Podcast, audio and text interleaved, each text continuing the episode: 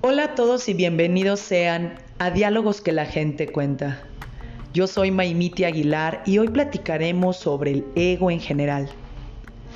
El ego es un disfraz que la mayoría de las personas usa para no hacerse cargo de sí mismo. El ego es amigo entrañable de la pregunta, ¿por qué es que me pasan estas cosas a mí? Al ego le gusta sentirse víctima de las circunstancias y culpar a otros.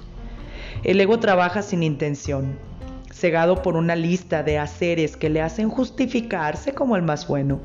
Por ejemplo, no tengo sexo porque el sexo es malo. Yo visito a mis padres porque es pecado no hacerlo. Hoy ahorro mi dinero. Me aprieto el cinturón.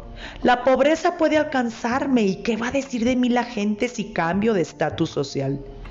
El ego siempre va en busca de sacar beneficio de los demás. El ego no es agradecido. El ego exige, enjuicia, juzga. El ego corrompe la unión entre personas, desconfía de todo el mundo porque no confía en sí mismo. El ego trabaja sin intención, siempre actuando sin responsabilidad. El ego evita mirarse al espejo porque sabe que en el reflejo están todas las preguntas y todas las respuestas, todas las víctimas y los victimarios todo el juicio mal empleado. Al ego no le gusta mirarse a los ojos, porque sabe que encontrará la verdad, esa verdad tan temida, que es hacerse responsable de sí mismo.